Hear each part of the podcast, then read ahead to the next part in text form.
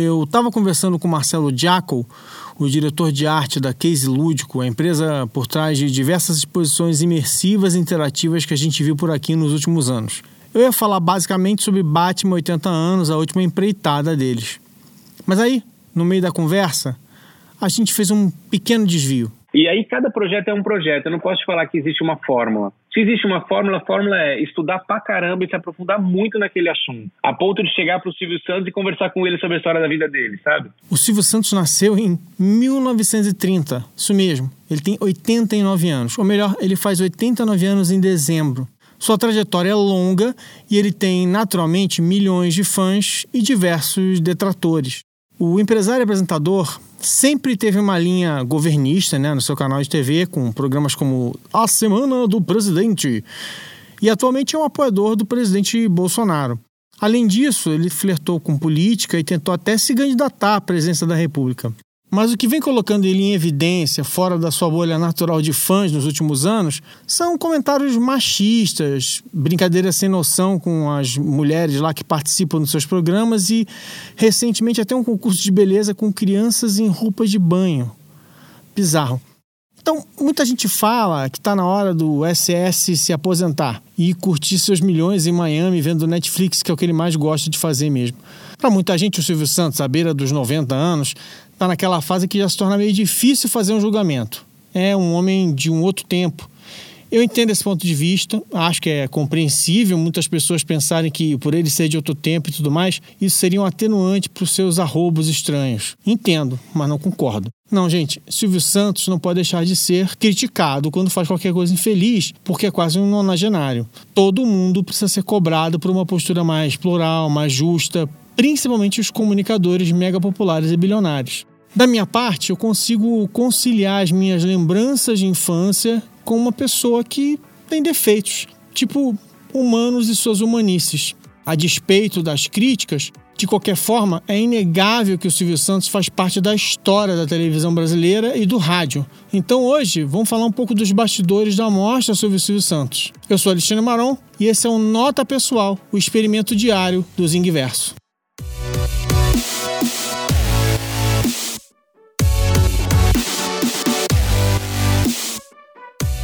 Depois do Tim Burton, a gente recebeu um convite do MIS para criar uma exposição sobre a história do Silvio Santos. E para a gente foi muito legal porque também a gente atingiu um outro público que, gente, que não iria no museu, né? Em que o Silvio Santos acabou indo, né? A gente achava que podia ter uma história paralela ao Silvio Santos, contando a história da televisão e do rádio brasileiro, assim, né? Faz sentido, né? O Silvio Santos supostamente começou bem moleque na Rádio Guanabara, lá na década de 40. Eu digo supostamente porque ele não gosta de biografias e adora confundir quem pergunta qualquer coisa sobre detalhes de sua carreira. Mas o que é um ponto razoavelmente confirmado é que ele se deu tão bem como camelô vendendo trecos nas ruas do Rio de Janeiro que chegou a abandonar seu trabalho na Rádio Guanabara para voltar à vida de mascate, que ele ganhava melhor. Outra história marcante foi a sua sacada de virar animador das barcas de Rio Niterói. Ele botou um sistema de som, criou toda uma programação de animação da turma e o consumo do bar ia para o bolso dele, refrigerantes e cerveja.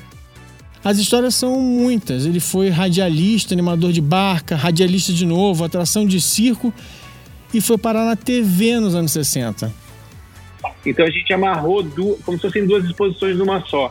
Então você tem a primeira aparelho televisível que veio do Chateaubriand, programa de rádio do artista que o Silvio mais gostava. E a exposição toda era preto e branco até chegar no momento em que a televisão no Brasil tem cor, né?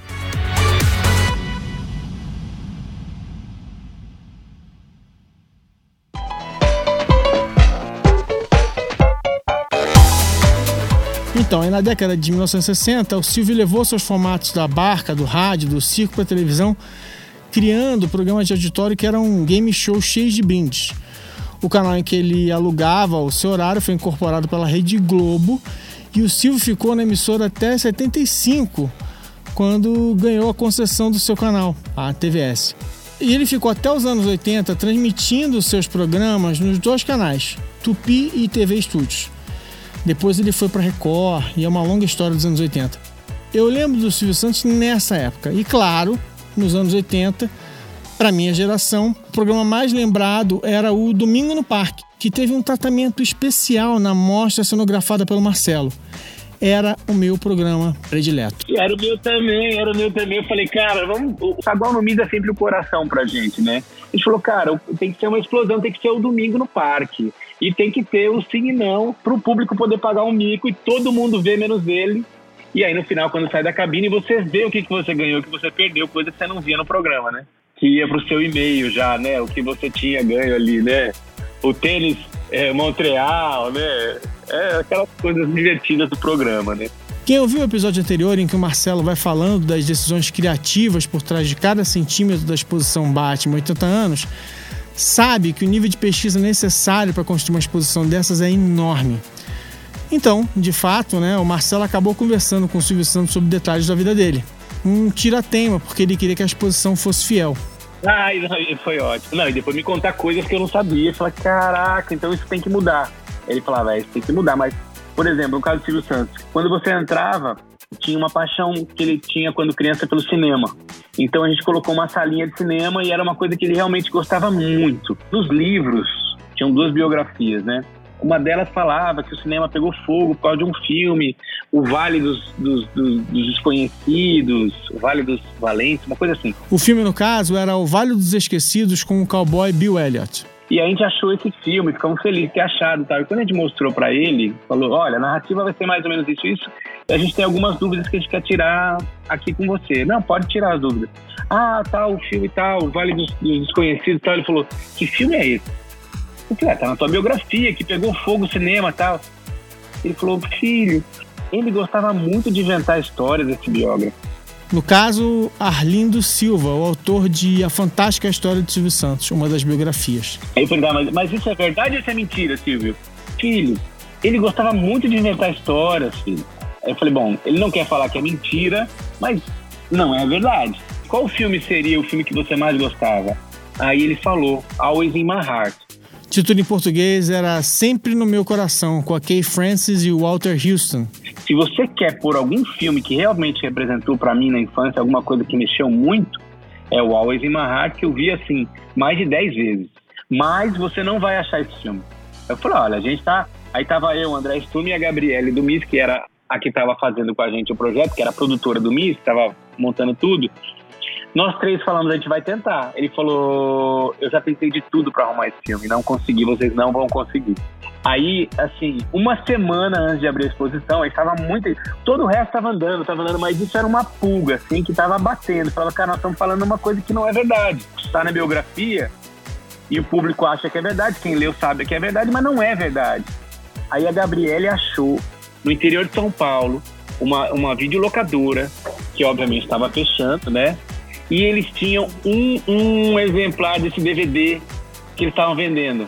Cara, ela mandou buscar esse DVD, trouxe. A gente conseguiu colocar o DVD três horas antes de abrir a exposição. Juro por Deus. E aí, quando ele veio ver a exposição, era aniversário dele. A hora que ele entrou no cinema ali, que a primeira subidinha da escada, ele ficou parado, ele começou a chorar. A Gabriele pegou um saquinho assim, entregou Silvio, um presente nosso aqui do MIS e do, da turma da Case Lude para você. E era o DVD do in Mahat. Aí o cara falou: Eu vou receber um monte de presente hoje, eu recebi um monte de manhã, eu recebi um monte ontem, eu vou receber um monte de presente. Ninguém vai me dar um presente tão bom quanto esse aqui. Em qualquer exposição, uma informação errada pode se espalhar por milhares de pessoas. Sabe, a gente tem que estudar o máximo. E quando a gente coloca na exposição, é o valendo. Tá valendo, porque a partir dali vai virar história, né?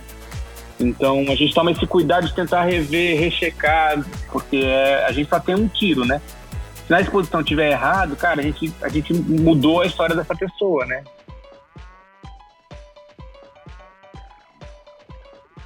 O que eu lembro é que a exposição realmente era incrível e falava de um cara que foi mascate, apresentador, paraquedista, atração de circo, é empresário, tem histórias do baú da felicidade, até plano de saúde ele já teve. Ele foi sequestrado, negociou. São histórias absolutamente inacreditáveis. É um personagem com a complexidade de alguém em evidência há quase 90 anos, né? Amanhã, no último episódio dessa série de cinco, Vamos descobrir o que acontece com as exposições depois que elas saem de cartaz e também se o Marcelo sofre, ou então melhor, o quanto o Marcelo sofre quando vê uma das suas criações sendo desmontada. Não perca!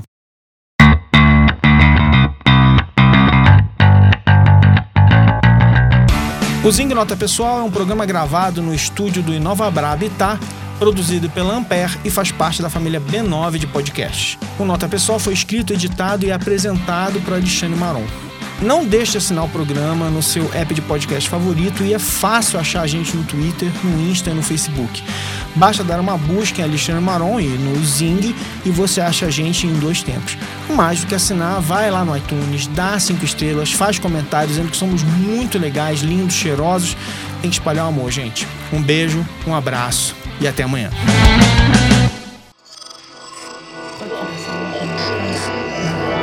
Esse podcast é, é apresentado por b9.com.br.